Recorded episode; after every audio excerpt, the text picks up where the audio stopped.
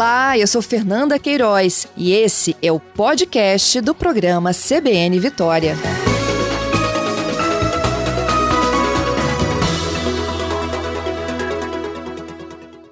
Fernando, bom dia. Olá, bom dia. Bom dia a todos os ouvintes. Vamos lá, começando então pelas crianças, tá? Às vezes elas cegam os adultos, né, por questões assim de milésimos de segundos, a criança está aqui, você pisca, ela já não está mais. E os adultos responsáveis precisam estar tá sempre de olho, sempre atentos, aquela atenção quadruplicada para que nada de ruim aconteça, né? Eu queria saber de você quais são os acidentes mais comuns com crianças que elas precisam da ajuda de um fisioterapeuta, de um especialista como você, Fernando. Isso mesmo, é muito bem. Essa época do ano é uma época muito esperada pelas crianças, né? É época que estão mais é, soltas dentro de casa ou nos ambientes mais livres. Esse ambiente, essa essa época de férias escolares é uma época que a gente vê que aumenta muito o número de crianças que procuram serviços de, de reabilitação por acidentes. E o importante disso é que a gente sabe que 90% desses acidentes são totalmente evitáveis. E existe uma, uma ONG né, chamada Criança Segura, que existe até um site, quem quiser pode acessar. Ela fala para a gente que 38% das mortes que ocorrem com crianças ocorrem nessa época do ano com acidentes graves, que também são acidentes evitáveis. E aí, os principais acidentes que acontecem são os acidentes domésticos, porque é um período da época, de época que a criança passa a maior parte do tempo dentro de casa. É, então, é muito importante é, os pais ou os responsáveis eles estarem atentos a isso, né? Eles estarem atentos ao ambiente doméstico, né? Muitas vezes a cozinha é o local que se tem o maior número de acidentes. É, uhum. Acidentes com fogões, acidentes com, com fósforos, né? queimaduras, é, acidentes com armários que não são fixos, ficar em cima das crianças, tudo isso é, pode gerar acidentes graves nas crianças. Bom, é, vamos então é, explicar, um, esmiuçar um pouquinho mais esses detalhes. Por exemplo, uma queimadura, como você falou, né? A gente sempre alerta para que as, as, as abas dos, das panelas, né, os cabos das panelas fiquem para dentro do fogão, exatamente para a criança não se sentir é, na vontade de pegar e puxar e acabar se queimando. É, peças soltas, às vezes cadeiras, bancos que podem tombar o armário mesmo, como você falou. O que aconteceria, por exemplo, numa queimadura que a criança precisaria de uma reabilitação na sua especialidade ou num acidente de alguma coisa cair em cima dessa criança? Ah, então, aí a fisioterapia é de grande importância para reabilitar essas crianças hum. e fazer com que elas voltem a ter a funcionalidade que elas tinham antes, uhum. né?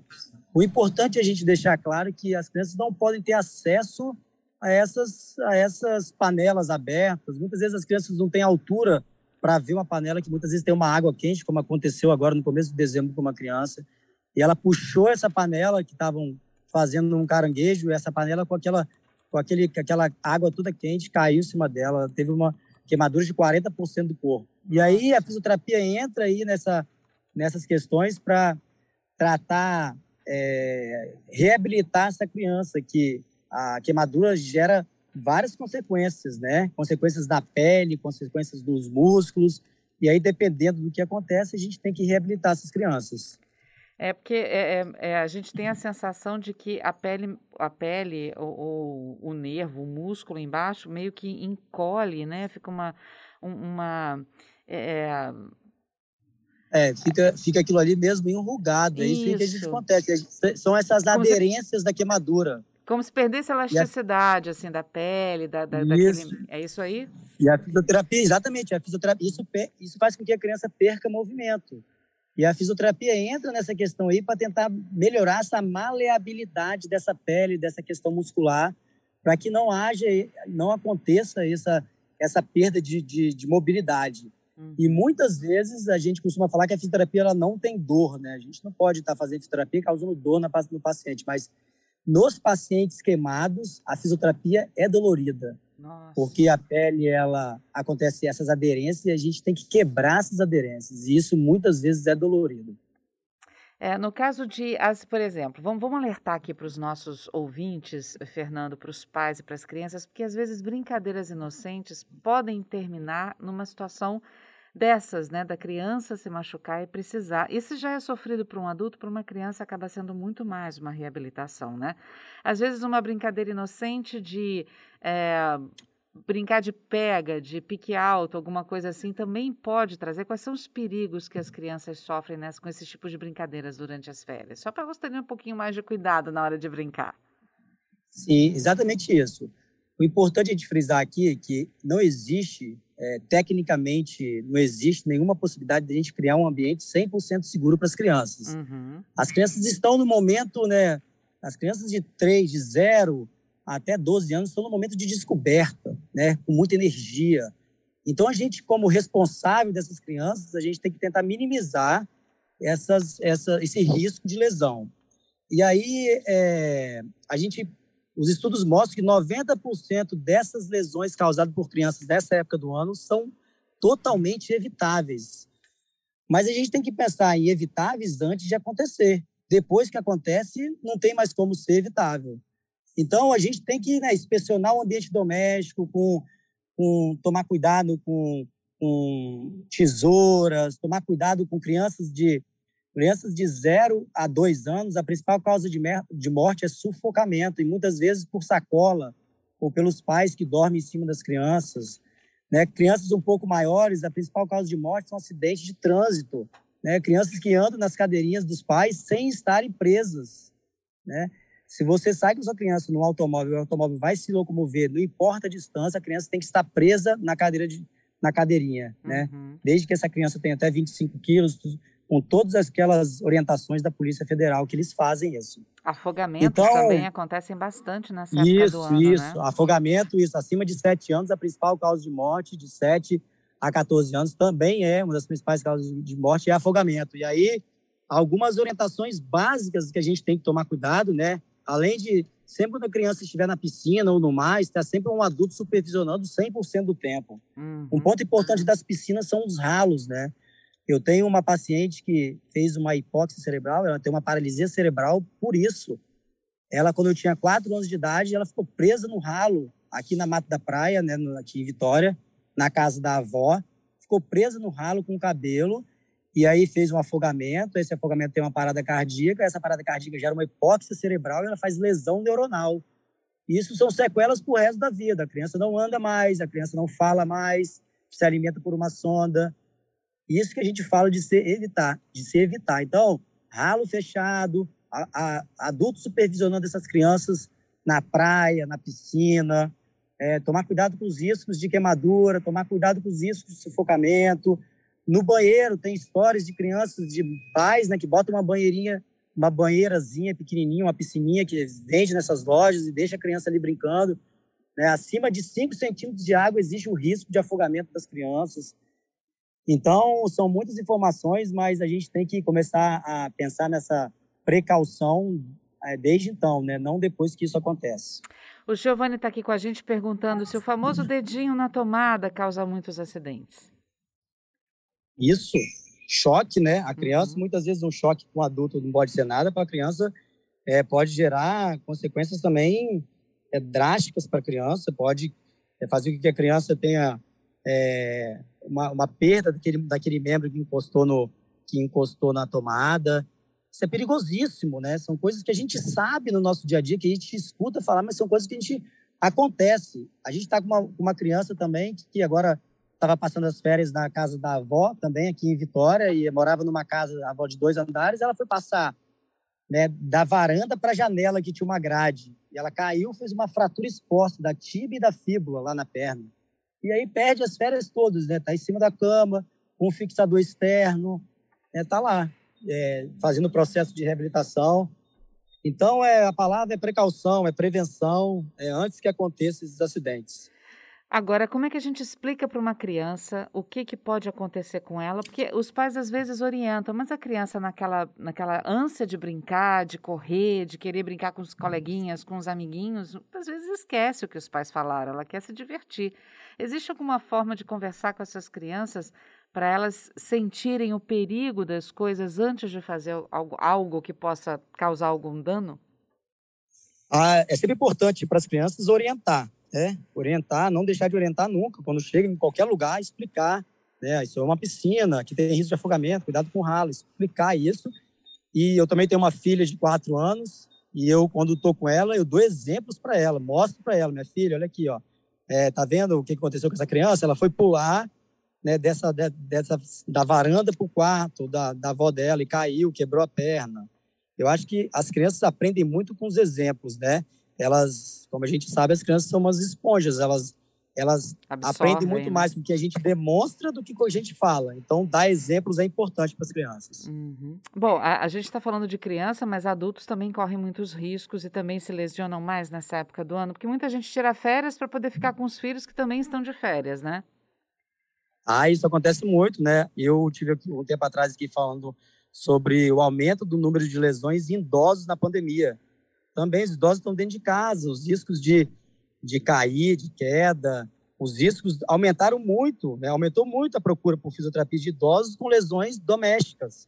Os adultos também, porque essa é uma época daquela pelada de final de ano dos amigos, alugam uma casa, vão jogar um futebol, é, é, estão dirigindo mais tempo, então, sem dúvida, é, uma, é um momento de muito alerta e de muita preocupação, porque é um momento muito esperado. E esse momento muito esperado pode ser que não seja é, um final feliz né, para a uhum. família. Então, temos que ter muita atenção. Me chama a atenção que você falou dos idosos. Quais as principais causas que levaram a idosos serem atendidos por profissional fisioterapeuta? As principais causas são quedas, né? Uhum. Essa é, a gente, muitos idosos com fratura de fêmur, a procura por cirurgia de fratura de fêmur aumentou muito. Muitos idosos com TCE, traumatismo crânioencefálico, que são idosos que caem da sua própria altura, batem a cabeça e geram uma lesão é, neurológica que precisa de uma intervenção é, da fisioterapia durante muito tempo para voltar a ter a se reabilitar, a ter funcionalidade. Muitas vezes essas lesões que a gente chama de lesões axonais são lesões que deixam sequelas nesses idosos. Além disso, o fator da depressão. Os idosos estão mais presos em casa, não tem mais contato. Agora, não muito, né? Mas ainda estão presos em casa, não saem, não tem socialização com nenhuma pessoa, com a família. E são idosos depressivos e, a, e esses idosos depressivos são idosos que têm maior chance de ter essas quedas. Os idosos que ficam mais tempo deitados e sentados dentro de casa são idosos que já têm também uma probabilidade maior de ter uma sarcopenia, né, uma diminuição da função muscular, da força e aí ficam mais propenso à queda. Isso é um círculo. A gente tem que criar formas de intervir nisso. A gente hoje em dia realiza sessões de fisioterapia ou os, as pessoas que trabalham, os educadores físicos, online. Então é uma forma de você que a gente tem de não deixar esses idosos totalmente sedentários. A Renata está aqui perguntando por que, que o fêmur é o osso que mais quebra nos idosos. É, Fernando? É, é sim a gente tem duas, duas hipóteses aí, né? Uma, uma que é a cabeça do fêmur, ela tem uma angulação que favorece pela gravidade a fratura, né? E a outra questão é a sarcopenia. É, os idosos eles perdem muita massa óssea e ficam mais propensos a ter essas, essas, essas fraturas. Uhum. E aí, por essa questão de ser um osso longo, aonde a gente descarrega muito peso, esse, esse osso, que é o fêmur, ele tem uma propensão maior a ter queda. Bom, então a vamos. Vamos lá então, começando dos mais velhos para os mais novos. A principal dica para os idosos?